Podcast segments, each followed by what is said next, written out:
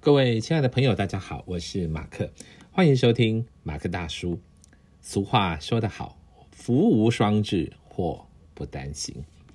前阵子啊，生病之后呢，延误了一些时日更新，想说我要啊发愤图强，结果呢，不发奋还好啊，一发奋就把自己叠个鼻青脸肿，因为主要撞到这个右边的额头啊，两三天后呢，我就眼睛就开始淤肿起来。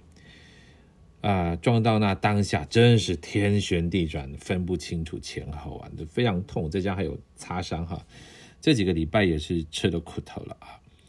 那家人在确定我没事之后呢，哎，就开始正常操作了。什么叫正常操作呢？就每天在嘲笑我啊。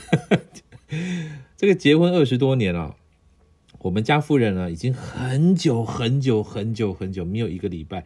每天笑得梨花带泪的啊！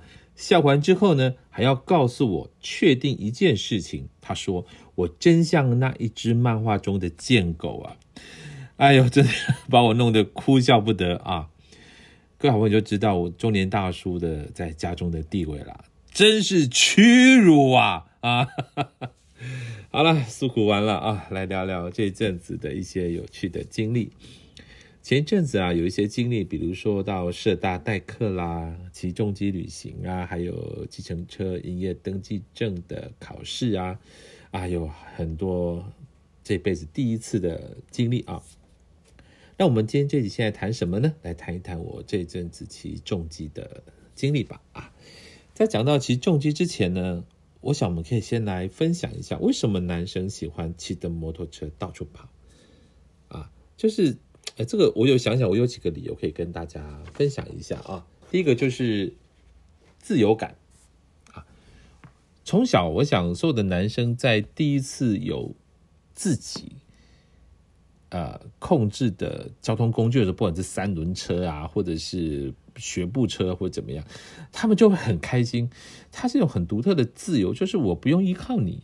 我我就可以这样走来走去，哇，那个感受是那种独立性，其实是是是是非常让人家开心的哦。就是我可以掌控我自己啊，这个是一个自由感。第二个就是刺激跟冒险啊，就是骑摩托车上涉及速度，还有你会到一些你平常不想去或不敢去的地方哦。这对一些人来讲非常吸引人啊，比如说像林道车啊，到森林里面的那些林道啊，哇，那他们会享受啊那个。当下的呃那个那些风景很特别的啊，还有快速的转弯跟想挑战道路的这个骑乘极限的刺激啊。第三个就是哎，这是很重要的一个环啊，就是社交互动。这骑摩托车这些人呐，有共同的嗜好在一起的人，那真的是在一起非常开心，都不知道他们在想什么。洗个车可以洗两个到三个小时，骑一个下午，然后边骑边聊，边骑边聊。啊，那真的是非常有趣的的的一个经验啊，就是一起骑啊，一起洗车啊，探索新地方啊，哇，这个友谊其实是非常非常啊，让人怀念，而且很希望去拥有的啊。第四个就是，哎，技术的挑战，骑摩托车其实需要技巧跟经验，这这是是实在话。那比如说，你从小的车骑到大的车，光是重量跟速度跟马力完全都不一样啊！很多人会挑战自己，越骑越大台，越骑越重，马力越来越强啊！这种成长也是非常令人吸引的。总之，骑摩托车不仅是个交通方式啊，它是一种娱乐啊，也是一种生活啊，能够满足男生哈那种呃冒险探索和社交的这个需求，还有会让提供很大的刺激，诶。我都记得小时候啊，我的父亲和我聊聊他们以前在老家的事情啊的时候呢，就特别注意到一件事情，就是我父亲的老家的环境是还可以的啊，在当地啊。但我父亲很早提及他当年在大陆小时候的事情，他提过有一件事情我记得很清楚，就是我父亲很开心跟我说，他是有一匹马的，是属于他自己的马，好像是我爷爷特别为他准备的。我那个时候都能感觉到，我我父亲年纪比较大了哈。他说这么多年的，在他心中那个悸动，那还是在的。哦，那一匹马给他带的独特性啊、自由感跟冒险泛滥的想象，对那个男生来讲，我跟你讲，那个真的没办法抗拒。那那很多的女孩子、女生啊、妈妈、姐姐啊，比较没有可能没有办法理解他这部分的心理状态。呃，我从自己骑脚踏车一直到摩托车，一直到开车啊，因着经济因素啊，都买的是最大众化、最普通的中古车。车子对我来讲就是代步啊，遮风挡雨啊，或是给个方便的用具哦。但你很想，但是经济能力差太多了。呃，连我想要考驾照呢，这舍不得考，考一张重机驾照都要六七千块。再加上租一台摩托车出去的花费，我们家夫人就完全不允许我做这样的事情。我也能理解家中的经济状况，我就等等等等等等等，当我今年结束了从事二十六年的职场工作之后，我就决定考中级驾照了。你或许会问，你以前为什么不考？为什么这个时候考呢？我想有几个理由吧。第一个，我已经五十五十多岁了，再不骑的话就没有体力可以骑了。呃，各位朋友，骑重机的疲倦程度跟开车完全是不一样的哈。我前两天才完成一日新北到五岭，就是从中和骑车到五岭，再从五岭骑回中和，算算骑了十五十六个小时啊，五百多公里，中间没有什么太多休息，那真的是哇，把我累到，真的很累，而且最难受的是我的屁股啊，太痛苦了。呃，待会可以大家分享这个过程，非常非常有趣。第二个是体力的原，第一个是体力的原因啊。第二个就是满几个心愿。一个什么样的心愿呢？在一个无拘无束的，在山林、在海边、在星空、在晨曦、在烈日、在雨中、在街道、在旷野，感受周遭一切的启程。这个愿望在我的心里面藏着非常多年，也是在一个工作结束之后，另一个工。做开始之前的空档，我才有办法真正放下一切的去实现这个愿望。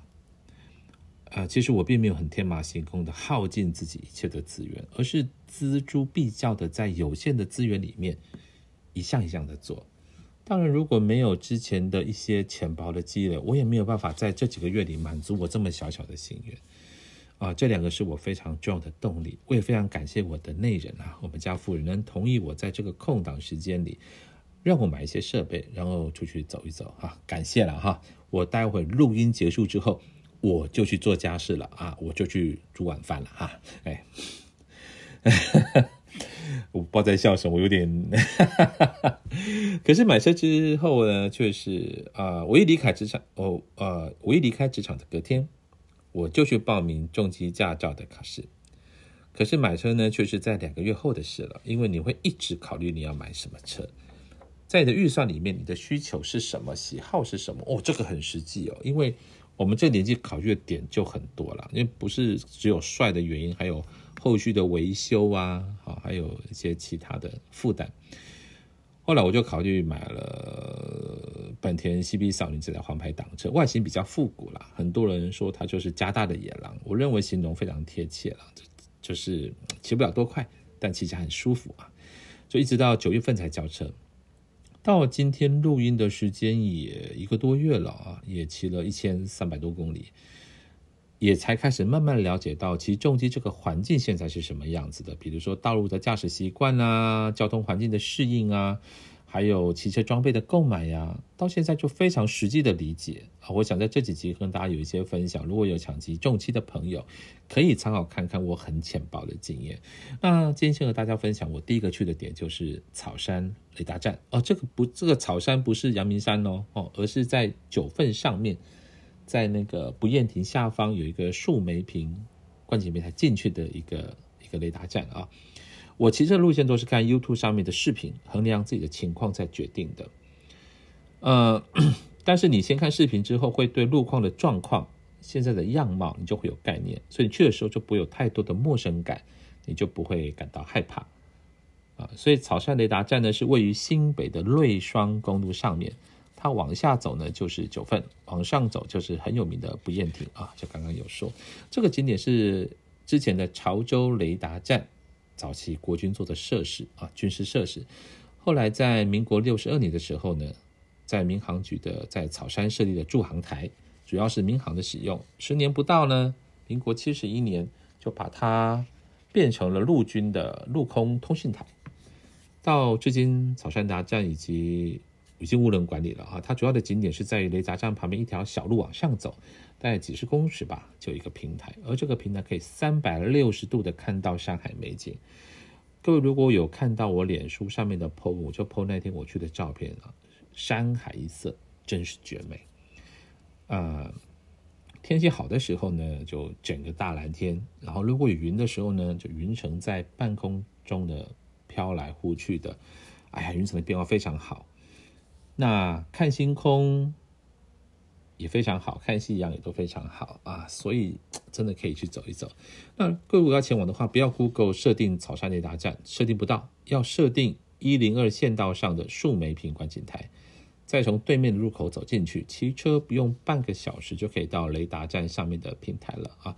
路有整修过，好走的，但是因为比较小，不容易会车，骑机车比较方便。开车也可以来，要小心一点。这条近距离达站的路呢，会有好几个古道的登山口，所以骑车要小心山友哦。啊，我记得那一天我应该五点多就出门了。我从细指接快速道路到基隆，然后从九份上去。第一次骑重机上快速道路，我我可能会害怕，因为摩托车就这么大，旁边都是大卡车，你会觉得很危险啊。那第二个就很怕走错街道高速公路哦，那个要罚钱。所以，但加入到九份的时间呢，比我想象中的快很多。重机确实这个路权，诶，是会比较节省时间的啊。那也很顺利的到达树梅坪观景台。从这个入口进去呢，就边惊探着山海的景色。你那条路小路上去就很漂亮了。然后半个小时内就到达上方的水泥平台啊。这个在平台上能够整个环绕。海边可以看到几栋的三雕角啊，还有可以辨别芙蓉啊、龙门跟岩寮的沙滩，还可以看到鼻头角那边的地形啊，可以看到海，但是山下景观看不太到啊。这个景观真的是看海、看日、看看日出、看夕阳、星空都非常好。那天就很漂亮的云层，也常常有人把四轮传动车开上平台，小客车上不到后面那一段了，前面。到雷达站可以，但后面那条小路到最上面平台那几十公尺，小客车不行啊！我就看到一对夫妇，那天早上啊，六十多岁吧，我上去之后车子停好，他就非常亲切的跟我讲：“哎，来啉茶啦！”哦，我看到好开心哦，就照完相就跟他们聊天喝茶，度过非常愉快的一个小时。后来太阳开始大了，我们就准备各自的离开。这次经验让我非常愉快。回程呢，我就是从平溪石定深坑回到中和。这次的感受是让我深深感受的一件事情，就是所有不期而遇的惊喜，哦，那是生命当中非常珍贵的回忆。有着相同心情的朋友们，在山水之间的不期而遇，彼此之间爽朗的交谈与分享，这样的相遇非常愉快，真的非常愉快。我很感谢我遇到这对中年的夫妇，因为他们的分享让我对接下来岁月当中的安排有着更确定的心态。和他们分享故事非常精彩，我们下来聊他们说的故事。当天早上的草山雷达站还有另外一台四轮传动车，一位大我四岁的大哥，独自一人在有空的时候开车到处旅行。聊聊之后才知道，他也是非常有故事的人。他为什么会在有空的时候开着车到各处的景点车路过夜呢？他设备是比较简陋的，不是那种很豪华的。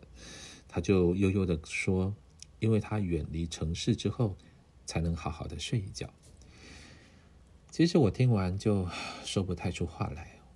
我每个人承受跟担子都太多太重了。你或许说这样子的骑行是我的舒压，但我总觉得那就是一种逃离，而且我还逃不走。但是另外一对的那对中年夫妇，他们就在山水中享受。萍水相逢的聊天分享，通常我们不会给建议哈，更多的是鼓励。所以这是两个不同的人，可是做的是相同的事情，就看你怎么选择你自己出去的心态了。我非常感谢他，并再次谢谢那一天给我这么好喝的茶几，给我这么多鼓励的那对中年夫妇，还有台东来的大哥。希望你可以睡得更好。